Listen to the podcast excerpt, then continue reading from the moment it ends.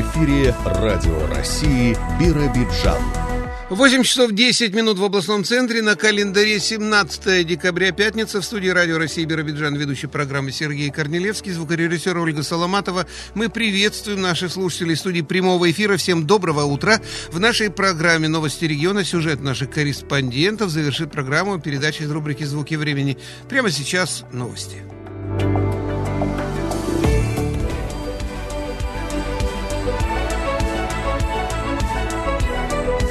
Вести Биробиджан. Тему газификации ЕАО поднял на недавнем заседании Совета Федерации сенатор Владимир Джабаров. Первый заместитель председателя Комитета Совфеда по международным делам, представитель от ЗАГС Собрания региона, высказал обеспокоенность ситуации с газификацией субъекта Российской Федерации. По словам Владимира Джабарова, на Дальнем Востоке существует два независимых магистральных газопровода, однако они не затрагивают территорию ЕАО. При строительстве этих маршрутов предусматривалась их смычка поперечным газопроводом, который должен проходить по территории ЯО. Однако недавно появился другой вариант, согласно которому поперечный маршрут будут прокладывать севернее. В этом случае субъект федерации останется без магистрального газопровода. В этой связи сенатор предложил рассмотреть вопрос о включении ЯО в программу газификации Дальневосточного региона. Председатель Совета Федерации Валентина Матвиенко поручила профильной комиссии изучить вопрос и представить доклад об итогах работы. При необходимости последует обращение в «Газпром» и правительство Российской Федерации. В стационаре областной больницы разделили потоки пациентов с подозрением на коронавирус и больных других профилей.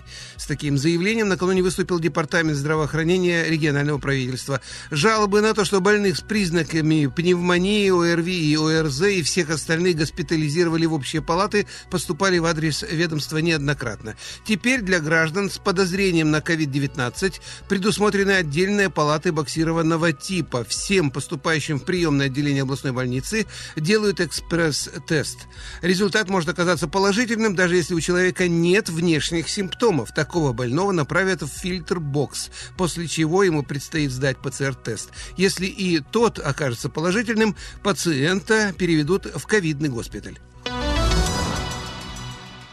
Завтра, 18 декабря, в Биробиджане начинает работать так называемая новогодняя ярмарка. Определены пять мест, где будут располагаться торговые точки на улицах Шалом Алейхима, Широкой, Пионерской и Осенней. По 31 декабря здесь можно будет приобрести новогодние игрушки, гирлянды, мишуру, рождественские сувениры, елки, мороженое и торты. А вот пиротехнические изделия будут продавать на пешеходном участке перед входом на центральный рынок по улице Пионерской, 86, Дом быта. Все заявители в области получили детский туристический кэшбэк. Напомним, поддержка полагалась тем, кто купил путевку в детский лагерь «Алые паруса» с 25 мая по 28 июня 2021 года по полной стоимости. Всего летом текущего года в «Алые паруса» продали 274 путевки, из них по полной стоимости 166. Почти сразу единовременная социальная выплата была представлена тем, кто приобрел путевки в период, когда компенсация компенсация была предусмотрена на федеральном уровне. Это 90 жителей автономии. А для семей, которые выпали из правового поля в момент, когда детско-юношеский центр «Солнечный» не был подключен к госуслугам, такой кэшбэк предусмотрели на региональном уровне. Это 50% от стоимости путевки. 13 250 рублей за каждую.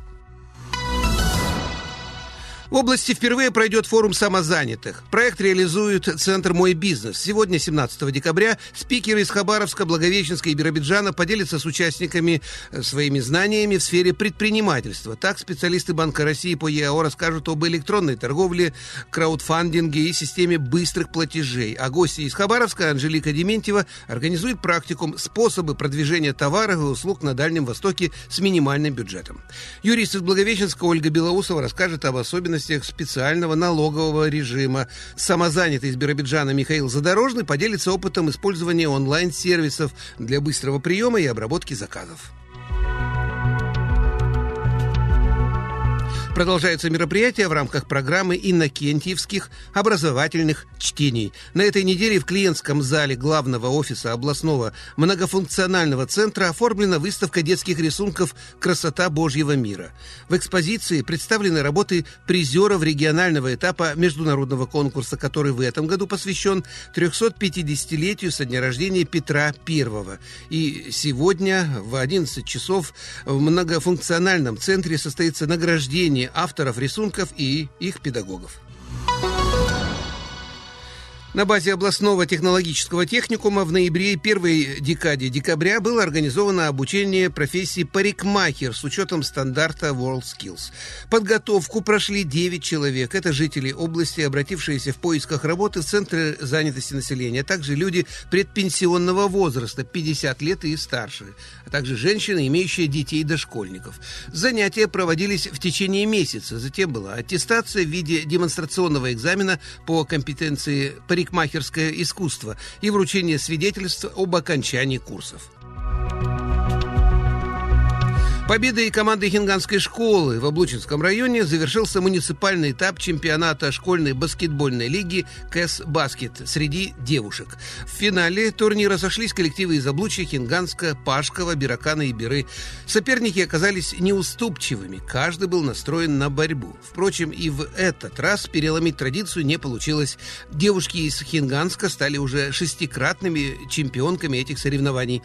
Напомним, ранее была определена и сильнейшая дружина особенно среди юношей. Здесь тоже интриги не вышло. Бессменные лидеры из 15-й школы поселка Биракан вновь завоевали главный титул. Команды-победительницы получили право представить район на областном этапе, который будет проходить в следующем году. Радио России Биробиджан.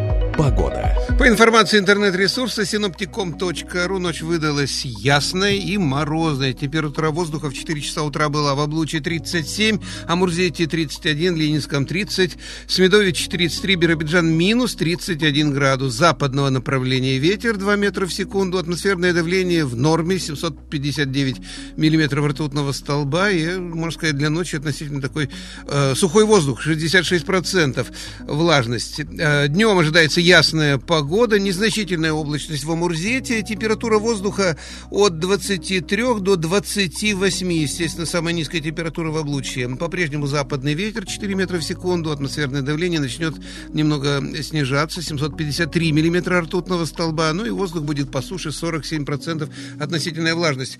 Грядущие выходные, в субботу э, ясно солнечно, воскресенье незначительная облачность, температура воздуха от 23, ну, в принципе, и в субботу и воскресенье 23 градуса с минусом. Ветер сменится на юго-западный до 3 метров в секунду. Атмосферное давление останется на отметке 752 миллиметра ртутного столба. И относительная влажность воздуха около 60%. Зима.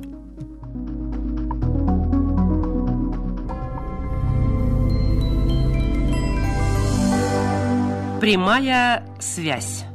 Сегодня пятница, значит, с нами на прямой связи инспектор по пропаганде безопасности дорожного движения ГИБДД, Управление МВД России по ЯО Оксана Клигунова. Оксана, доброе утро, вам слово, прошу. Доброе утро, уважаемые радиослушатели. Рада приветствовать вас в прямом эфире.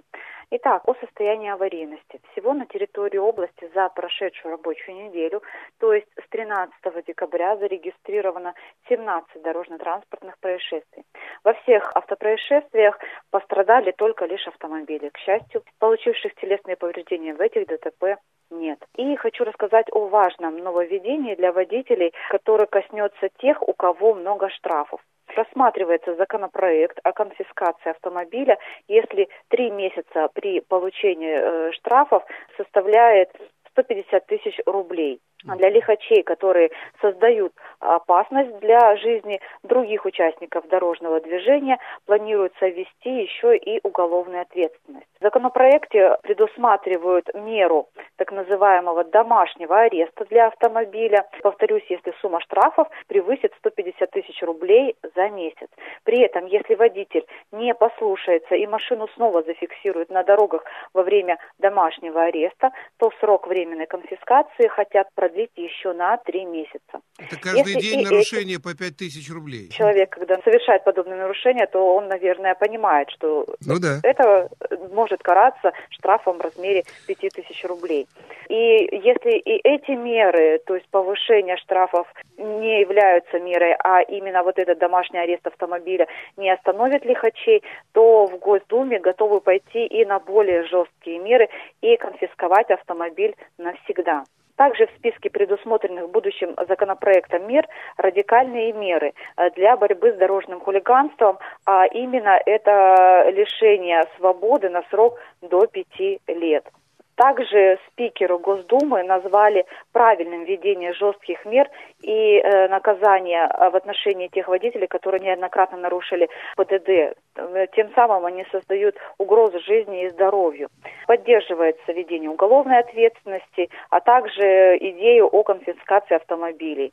Чаще всего э, такие лихачи э, являются достаточно популярными блогерами и зачастую выкладывают большое количество видео там, где они нарушают правила дорожного да, движения, превышают скоростной режим, да, достаточно ярким.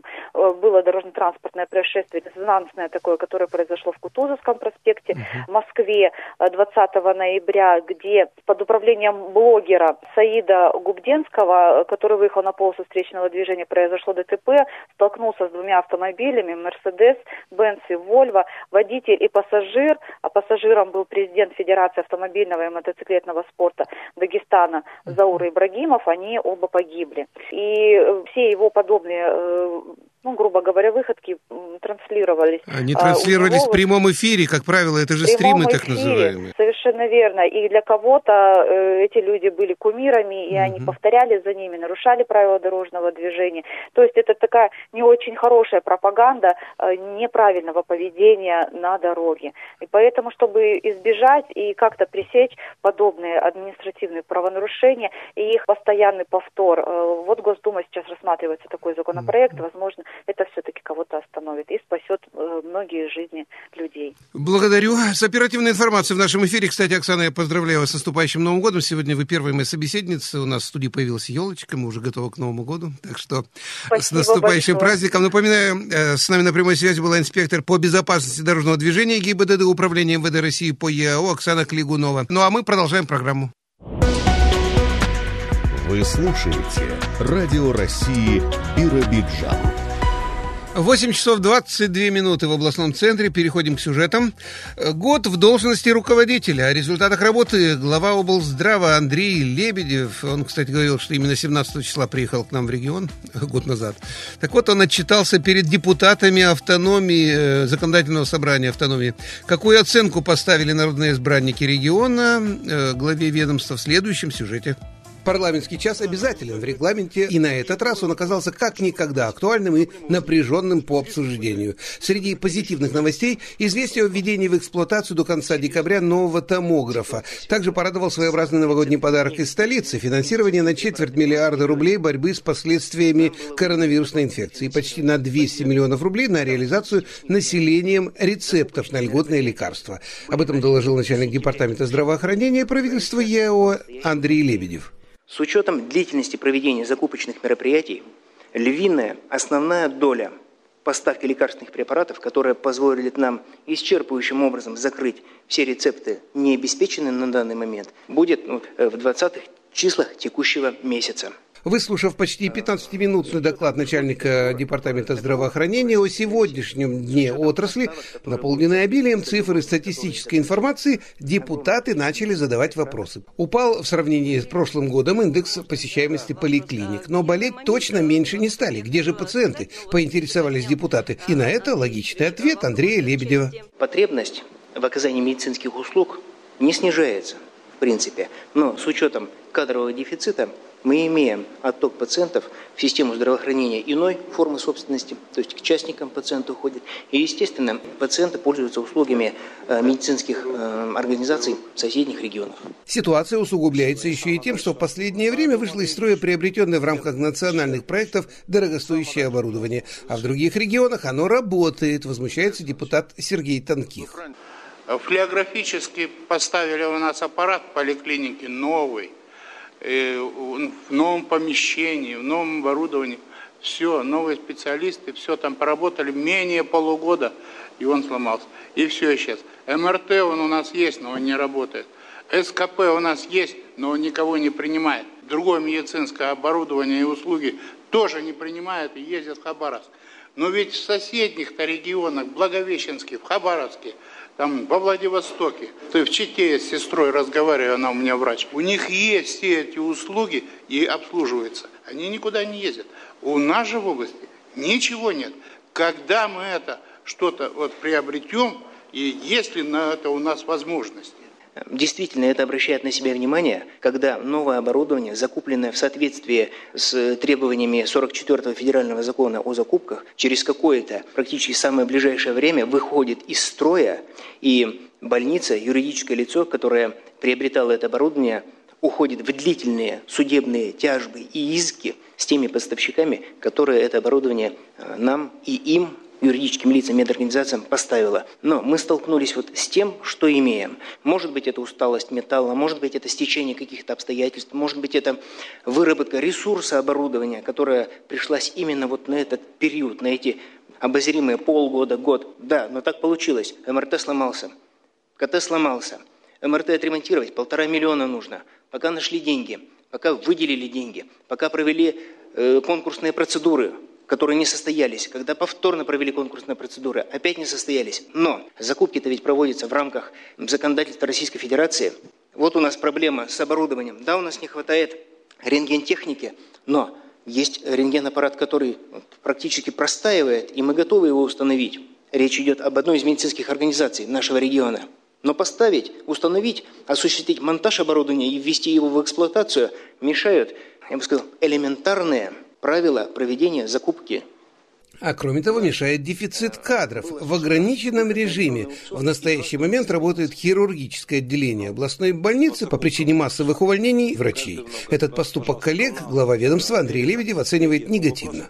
Вот такой демарш, обращенный в первую очередь, наверное, даже не к новому главному врачу, о чем много шепчутся, не к департаменту здравоохранения, а в первую очередь к населению – к своим землякам, но он вызывает удивление, негодование и очень противоречивые мнения относительно врачей и специалистов, которые так поступили. Так делать категорически нельзя. Практически вся служба, за исключением тех, кто был в отпуске, уволились. На данный момент имеется один штатный хирург, который является постоянным работником хирургического отделения. К нам прибыло три врача-ординатора – из Дальневосточного государственного медицинского университета. Деятельность хирургического отделения на данный момент приостановлена. Пациенты транспортируются для проведения оперативных вмешательств в э, соседний регион, в Хабаровский край. Я могу констатировать, что на данный момент вопрос оказания хирургической помощи гражданам Еврейской автономной области закрыт. Экстренная помощь, помощь амбулаторно-поликлиническая оказывается.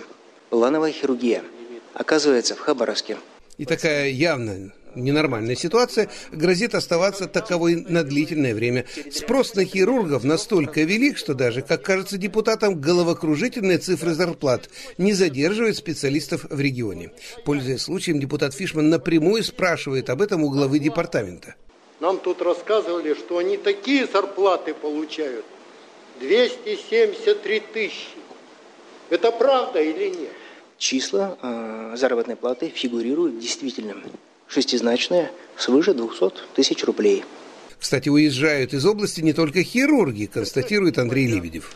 Ситуация с врачами-неонатологами остается быть очень напряженной.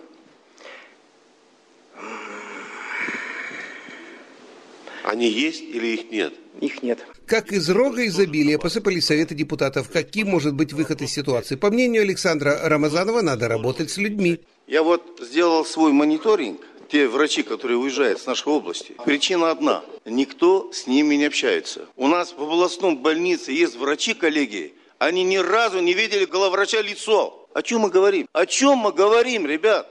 Депутат Андрей Голубь вспомнил о встрече с избирателем. Ко мне обратилась девушка, окончившая медицинский колледж, которая пришла в департамент здравоохранения и спросила, куда мне идти работать, и дадите ли вы мне подъемные. И департамент здравоохранения отказал. Нам не нужны специалисты. Отказал в поддержке, отказал в выделении вот этой материальной помощи. Вот вопрос, а чего мы тогда хотим получить? У нас и будет такая ситуация оставаться. Прозвучали также предложения об использовании переподготовки врачей, особенно родственных специальностей, внедрять договорные отношения со студентами местного медколледжа, но главное, в корне менять ситуацию в регионе, делать его более привлекательным, считает депутат Хикмет Мамедов. Я понимаю, да, здравоохранение есть проблема. Я хочу коснуться кадровой. Вот к нам люди, специалисты не едут, хоть за какие деньги. От нас только уезжает. Я по своему опыту знаю. Я за 10 лет ни одного технолога не смог переманить, приглашать к себе. Ни с Владивостока, ни с Амурской области. Как Биробиджан, нет, не хотим. 100 тысяч нет, 150 нет, не хотят. Молодые специалисты хотят жить в больших городах. Поэтому обвинять Лебедева э, нецелесообразно на сегодня. Почему? Потому что завтра будет Иванов, Петров. Это вопрос не решит. Это первый отчет о работе перед региональным парламентом год назад назначенного на должность начальника департамента здравоохранения Андрея Лебедева. Главное, что в ходе обсуждения поставлен честный диагноз отрасли и намечены пути решения многолетних проблем, подытожил председатель ЗАГС Собрания Роман Бойко. Основная масса проблем, которая сегодня остается нерешенными – она не решена в связи с крайне слабой работой Департамента здравоохранения. Крайне слабой. И тогда, когда уже департамент будет работать на должном уровне, я думаю, остальные вопросы, которые ниже, они будут решаться быстрее и проще. И первые шаги, по мнению спикера, это заполнение существующих в настоящий момент вакансий трех заместителей начальника департамента. Наверняка мы к этой теме еще будем возвращаться. Кризис медицинской отрасли региона продолжает углубляться. Но, тем не менее, перейдем к теме вакцинации. Это архиважная в настоящий момент тема. В автономии коллективы некоторых крупных предприятий и педагогических учреждений с пониманием относятся к прививочной кампании. Э, мой коллега Всеволод Ставчанский продолжит. В просторном цеху кипит работа на большом производстве. Важен каждый, чтобы технологический процесс не подвергался коронавирусной угрозе. Сотрудники обувной фабрики сделали свой выбор, обезопасили иммунитет от COVID-19. Сначала я как бы побоялась, думала, может какие-то последствия будут, а потом я подумала, ну нужна же работа, правильно, надо же работать зарабатывать деньги. Ну, в первый день у меня как бы была температурка такая небольшая. Ну, как бы сказали выпить таблеточку. Я выпила таблетку, и все, я уже вторую поставила, мне уже все хорошо было. На производстве удалось достичь высоких темпов вакцинации. Сейчас из 100 человек коллектива непривитыми по противопоказаниям остаются лишь шестеро. К слову, здесь иммунизация проходила без отрыва от работы. Наш руководитель договорился с правительством, чтобы наших работников привили на предприятие Поэтому к нам пришли медики, привили все, кто до этого не привился в поликлиниках или где-то в других пунктах, они привились на предприятии. И вторую прививку они тоже поставили здесь. Педагоги образовательного центра «Ступени» также показали хороший результат. Тесный контакт с учениками не оставил вопросов о необходимости получить лекарства. Во-первых, я работаю с детьми. Во-вторых, с детьми с ограниченными возможностями здоровья. И прекрасно понимаю, что ни в коем случае я не должна заразить и ребят, и учителей, и своих коллег. Кроме того, у меня есть дочь, у меня есть внучата, у меня есть маленькая внучка. Я думаю и о детях в школе, и о коллегах в школе, и о своих близких. В регионе почти 66 тысяч привито первым и 56 с половиной тысяч вторым компонентом. Коллективный иммунитет достиг показателя 50%. Радио России Биробиджан. Недавно музей Теплоозерской школы номер 18, можно сказать, обрел новую жизнь. Раньше он ютился в небольшом кабинете, но число ценных экспонатов росло, а с ним и необходимость переезда в более просторное помещение. Тут же прибавились другие хлопоты, ремонт, новые стеллажи и прочее. И вот, наконец, работа завершена. В обновленном пространстве удалось даже оформить тематические уголки, чтобы посетители могли окунуться в атмосферу прошлых лет. Подробности нашему корреспонденту Наталье Баграновой Ивановской сообщает директор школы Галина Борисова. В 2021 году, когда был объявлен конкурс нашего губернатора Гольштейна «Изменим жизнь к лучшему». Наш учитель Булат Екатерина Александровна стала участником этого конкурса и выиграла грант в размере 50 тысяч на обновление школьного музея. Дело в том, что наш школьный музей, он работает с 1974 года, был создан в школе. С момента, как школа была построена, так и было принято решение о создании музея. Это была просто комната, в которой начал собираться разный материал для музея. Ну, маленькая комната, в которой не хватало места для его дальнейшего развития. Поэтому было принято решение поучаствовать в гранте, выиграть его. И вот наш школьный музей имеет теперь обновленный статус. Это большой учебный кабинет, который задействован под музейную комнату. И вот все экспонаты, которые у нас были, мы сегодня расставили таким образом, что можно с легкостью посещать всему классу, группе детей, взрослых, количестве до 20 человек спокойно помещает наш школьный музей. А средства гранта потратили на что? Там было распределение. Дело в том, что, допустим, школа на себя брала ремонтную компанию, это обновление там побелка, покраска, линолеум и так далее. А непосредственно грант был потрачен на обновление экспозиции, на приобретение витрин, на работу по сборке этих витрин, все, что касалось именно музея. Вот сюда были потрачены все эти денежные средства. Заказаны информационные баннеры с различной информацией, печать различная, ну, потому что все экспонаты, ну, то, что касается фотографий, все уже качество не очень хорошего, поэтому пришлось их цифровать, печатать. Чем богат ваш музей? Что у вас там есть интересного? Пять, наверное, тематических направлений. У нас сразу, как мы заходим, экспозиция, посвященная поселку. Здесь в основном, конечно, это фотографии. Фотографии старого поселка, когда он только строился, что и как было. Потом у нас экспозиция, посвященная русскому быту. Здесь очень богатая экспозиция, где есть абсолютно все, и утюги, и различные там атрибуты жизни. Самый старый экспонат, ему более 120 лет, это прялка, которую когда-то нам передали в дар школьный музей. Потом у нас есть экспозиция, посвященная, естественно, нашему Теплоозерскому цементному заводу, где тоже есть ряд экспонатов. В частности, есть проект строительства Теплоозерского завода тех далеких 39-х годов. Потом есть экспозиция, посвященная ветеранам Великой Отечественной войны и все, что связано с военными действиями. Здесь тоже очень много экспонатов. Есть каски Первой мировой войны, Второй мировой войны, остатки от снарядов, медали – Некоторые ветераны в свое время передавали в дар школьному музею. Потом экспозиция есть, посвященная в школе. Большую часть составляет это фотографии школьной жизни, начиная с момента постройки школы. Ну и, естественно, не забыли про то время, когда были пионеры, октябрята. Есть экспозиции уже более современные, когда разные атрибутику приносили, там, в частности, деньги, кто коллекционировал, марки, передавали в дар школьному музею. Ну, самая, наверное, старая монета, которая есть, это полушка, наверное, царских времен. Монетка есть. Как наполняется экспозиция? Ребята сами приносят или местные жители? А по-разному. И жители, и дети. Допустим, раз в год у нас э, Екатерина Александровна проводит чердак, такую акцию где-нибудь в апреле, в мае, когда можно принести все, что вам не жалко в школьный музей. Приносят все, и жители, и дети. Сами дети любят посещать школьный музей? Там ведь наверняка есть и экспонаты, которые связаны с их семьями. Естественно, конечно, есть такие экспонаты. И сейчас, конечно, когда в новом уже школьном музее имеет много места, он и мы много расставили там всего, что наглядно видно. Дети в восторге от всего этого. Потому что раньше комнатка была маленькая, много экспонатов было спрятано, и для просмотра было не очень удобно. А сегодня это гораздо проще. Когда-то КВН был исключительно студи... Э, студенческой забавой только накануне 1 апреля. Но идет время, выясняется, что шутить могут не только студенты. И вот популярная игра с перспективой попадания на федеральный уровень приходит в наш регион. Школьные команды клуба веселых и находчивых начинают подготовку к суперфиналу, который состоится в мае. А отбор участников прошел в эти зимние дни. Подробности в интервью нашего корреспондента Жанны Пановой с руководителем регионального представительства Всероссийской юниор-лиги КВН и Ириной Мершиевой.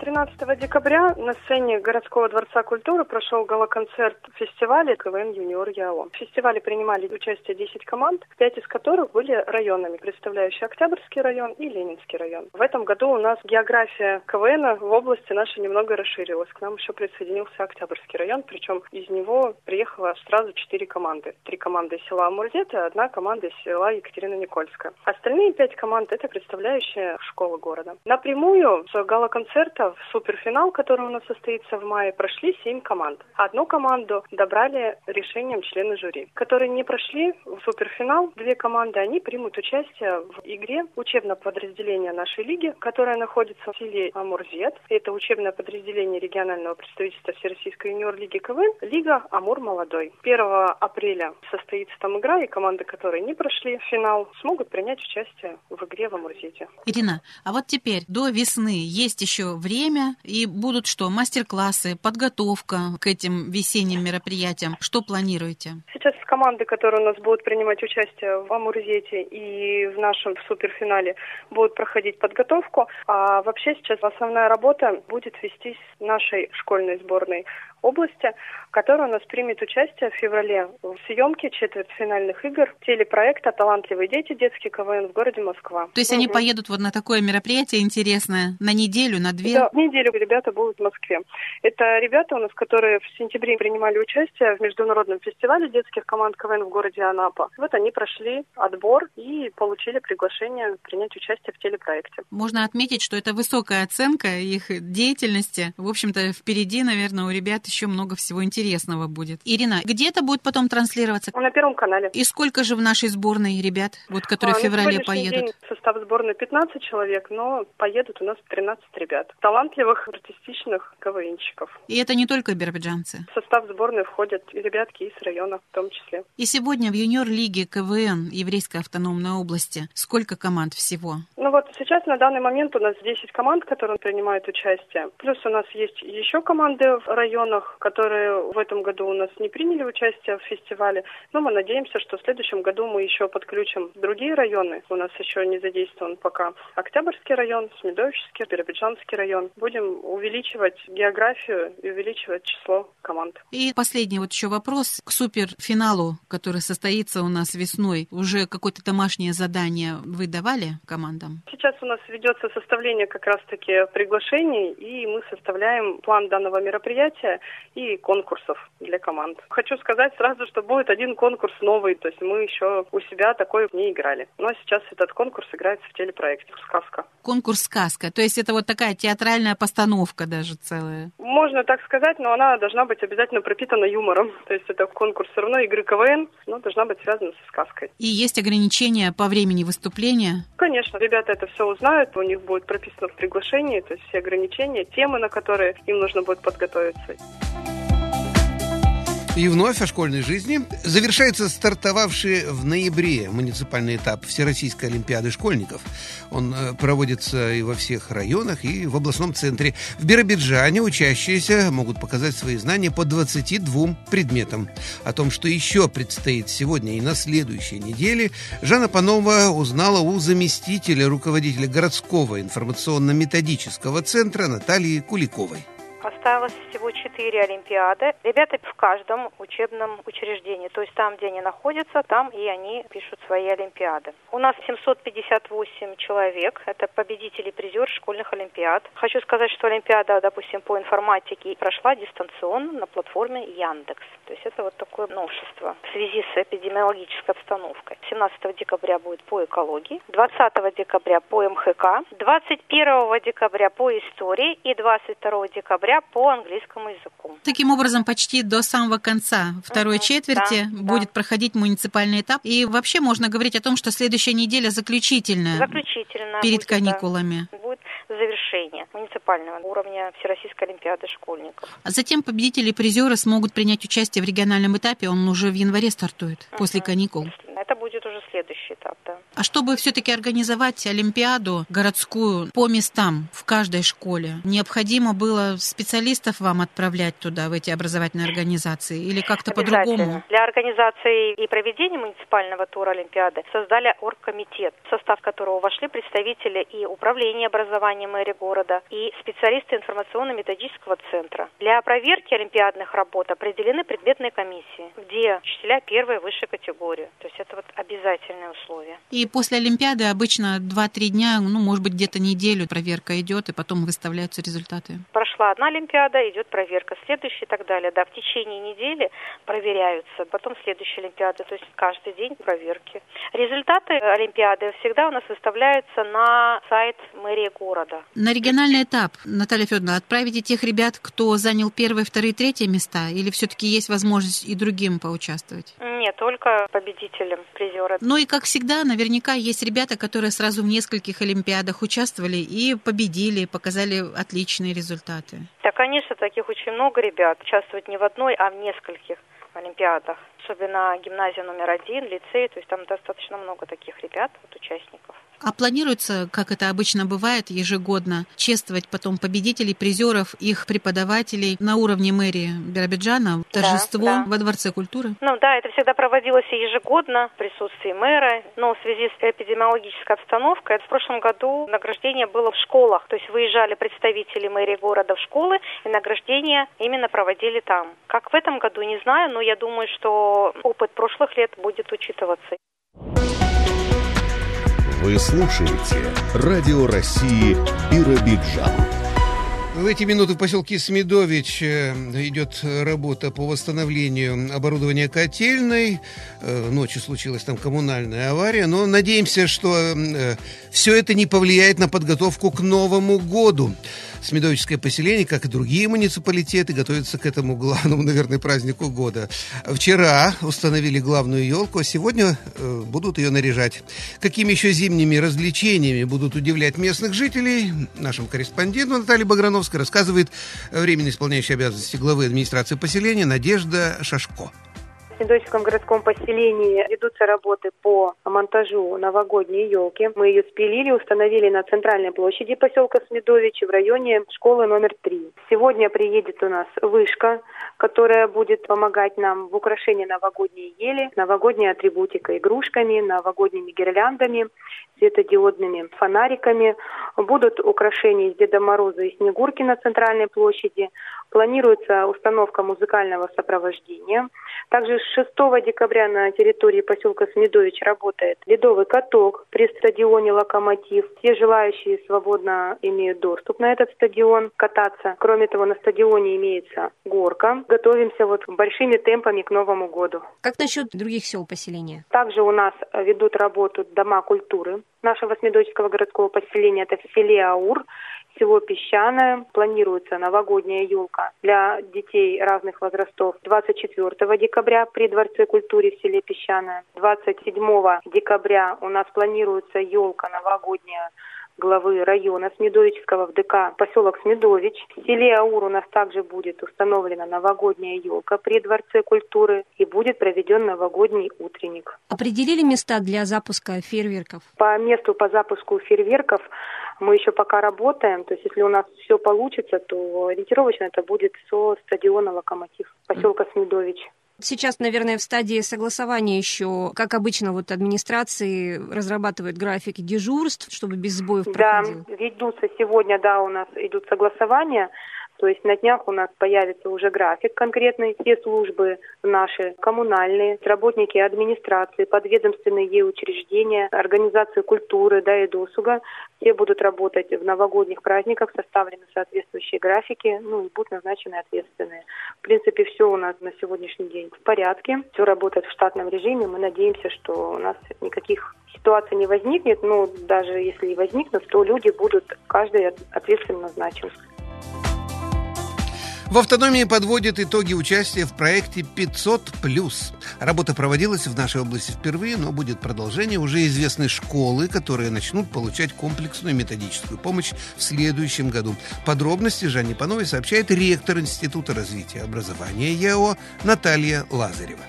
Проект призван оказать содействие в достижении глобальной цели, которая обозначена в указе президента по вхождению России в число 10 стран лидеров по качеству общего образования. Этот проект является частью федерального проекта «Современная школа» национального проекта образования. Направлен на организацию методической поддержки общеобразовательным организациям, которые имеют низкие образовательные результаты обучающихся. На уровне региона обычно эта помощь оказывается. Федеральным координатором проекта является Федеральный институт оценки качества образования нашей области. Проект впервые стартовал в январе текущего года. С января уже 22 года будет следующий этап, куда вошли другие школы. Наталья Семеновна, почему так называется вот этот проект 500 плюс? Ну, известно, что общее образование, как и любой другой уровень образования, имеет некие оценки. Одно из таких международных исследований качества образования по системе ПИЗа. В ней оцениваются, как правило, средние баллы 15-летних школьников конкретной страны. И если их баллы превышают значение 500, то можно утверждать, что в этой стране высокий уровень качества образования. Таким образом, название проекта 500 плюс отражает вот задачу достижения каждой российской школы уровня подготовки учеников, который бы соответствовал вот этим баллам выше 500 по шкале ПИЗа. Чтобы срез был объективным, необходимо не только в каком-то одном регионе школы было подбирать, но и по всей стране, чтобы оценить качество образования российской школы. Так получается? Да. Дело все в том, что ежегодно все школьники во всех регионах России несколько оценочных процедур проходят.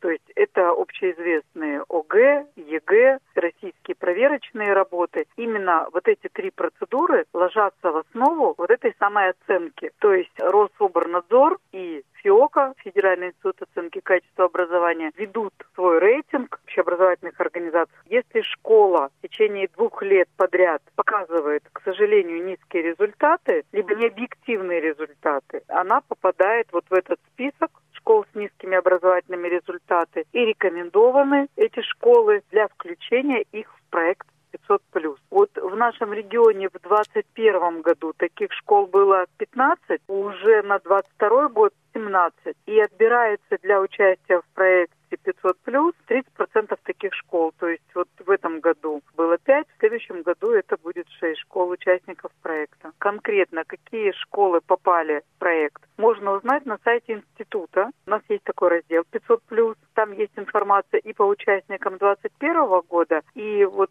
буквально сегодня-завтра приказ будет подписан. Проекту я уже видела, мы внесли в него некоторые коррективы, и появится информация о том, кто будет в проекте в 2022 году. Выходит так, Наталья Семеновна, что вот в этих школах будут работать специалисты, ну, может быть, дистанционно, института, департамента еврейской автономной области, вот э, чтобы как-то скорректировать там работу и повысить качество зданий учащихся? Да, конечно. Несколько уровней участников проекта. Про федерального координатора я уже сказала. Региональным координатором действительно выступает Департамент образования области Институт развития образования наш. На уровне муниципалитета определяется муниципальный координатор, а вот каждой из школ назначается куратор. Это, как правило, опытный руководитель школы, либо заместитель директора из школы, которая показывает достаточно стабильные образовательные результаты. Первоначально, когда мы вступили в этот проект, боязнь была и у кураторов, и у директоров школ, которые попали в этот, ну, скажем так, печальный список, о том, что не справятся, о том, что это сложно, что это наложит какие-то дополнительные обязательства на них, работу с документами и так далее. Чем этот проект оказался показательным? Я буквально сегодня буду выступать в нашем управлении образования города Биробиджана по этому вопросу и опрашиваю участников проекта 2021 года. Они говорят, да, такой страх был, было такое опасение, но наша задача помочь этим школам, оказать им методическую помощь, организационную помощь в том, чтобы они нашли собственные ресурсы, устранить те риски, которые у них существовали и которые, к сожалению, привели к результатам ниже ожидаемого, и помогли учителям и ученикам показать более высокие образовательные результаты. Соответственно, через год, через два участия в проекте уже, скажем так, демонстрировать более высокие, более качественные результаты образования. Но и сейчас уже вот на промежуточном таком этапе есть все-таки движение вперед, вверх? Есть движение. Участники вот проекта 2021 года увидели свои ресурсы, смогли сделать переоценку того потенциала, который не имеют, смогли привлечь и учителей какие-то дополнительные средства. Я вам просто пример приведу. Часть школ участников проекта включены в точки роста 2021 года. Соответственно, они получили усиленную материальную базу. Во-первых. Во-вторых, их учителя прошли повышение квалификации дополнительное. Кроме того, институт наш развития образования на разные программы повышения квалификации в приоритетном порядке приглашает учителей из этих школ. И вот с открытием центра непрерывного повышения профмастерства педработников, который будет открыт, мы очень надеемся, в конце следующей недели, будут разработаны, и уже сейчас они начинают разрабатываться, индивидуально образовательные маршруты для учителей таких школ. То есть им будет оказана адресная поддержка в ликвидации тех профессиональных дефицитов, которые они имеют. То есть, разумеется, это будет способствовать и росту качества образования в этих школах, ну и результативности учеников этих школ. Радио России Биробиджан. Эстре, Биробиджан. Мелод нун унтерлитерарши транслирует. Эстре, Биробиджан. Говорит Биробиджан. Звуки времени. Времени. Доброе утро, товарищи. Обратно.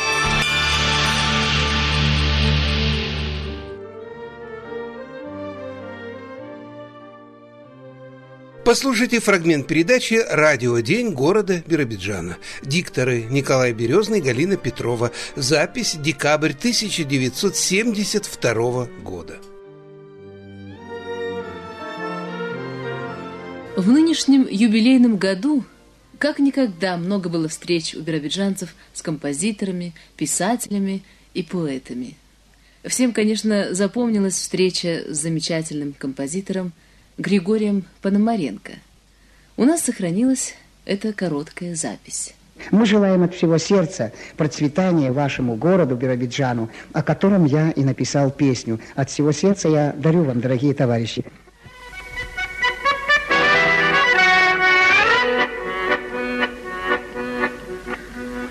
Там, где небо синее-синее-синее, За тайгой на краюшке оси, за рекой Берой вырос город мой, сердцу самый близкий и родной. Биробиджан, Биробиджан,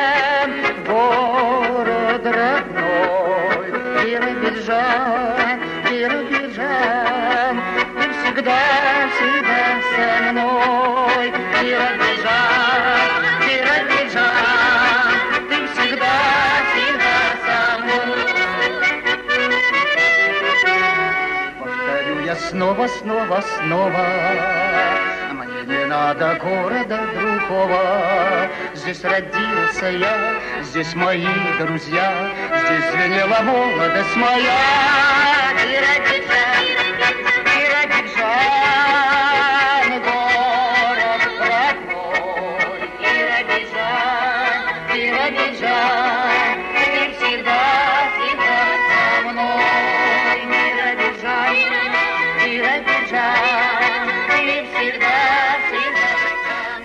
Загадочная, как века, струится горная река. И дни, и ночи напролет Песнь песней мне она поет. Она все шире и вольней. Вот имена реки моей, Вместившая и свет, и тень, Родная, чистая, как день, Зеленой утренней порой. Еще зовут ее Берой. не пахнет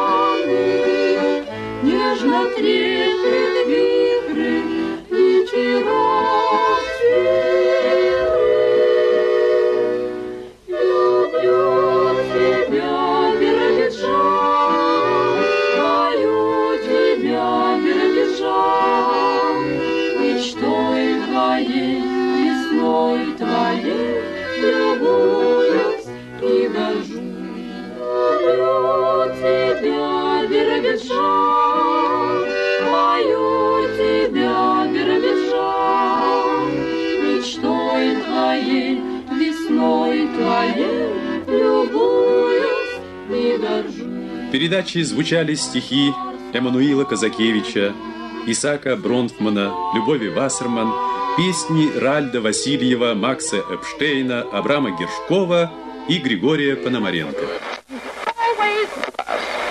Вы слушали фрагмент передачи «Радио. День города Биробиджана». Дикторы Николай Березный, Галина Петрова. Запись декабрь 1972 года. Звуки времени. Времени. Доброе утро, товарищи. Обратно.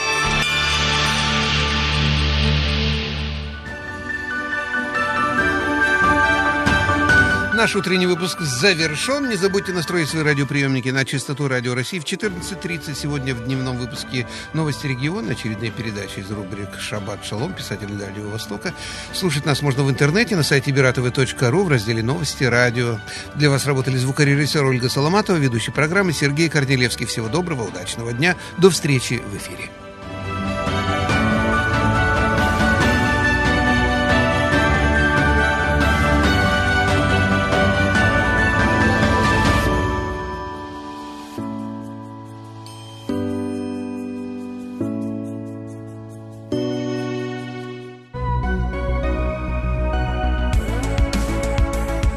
Слушали Радио России Биробиджан.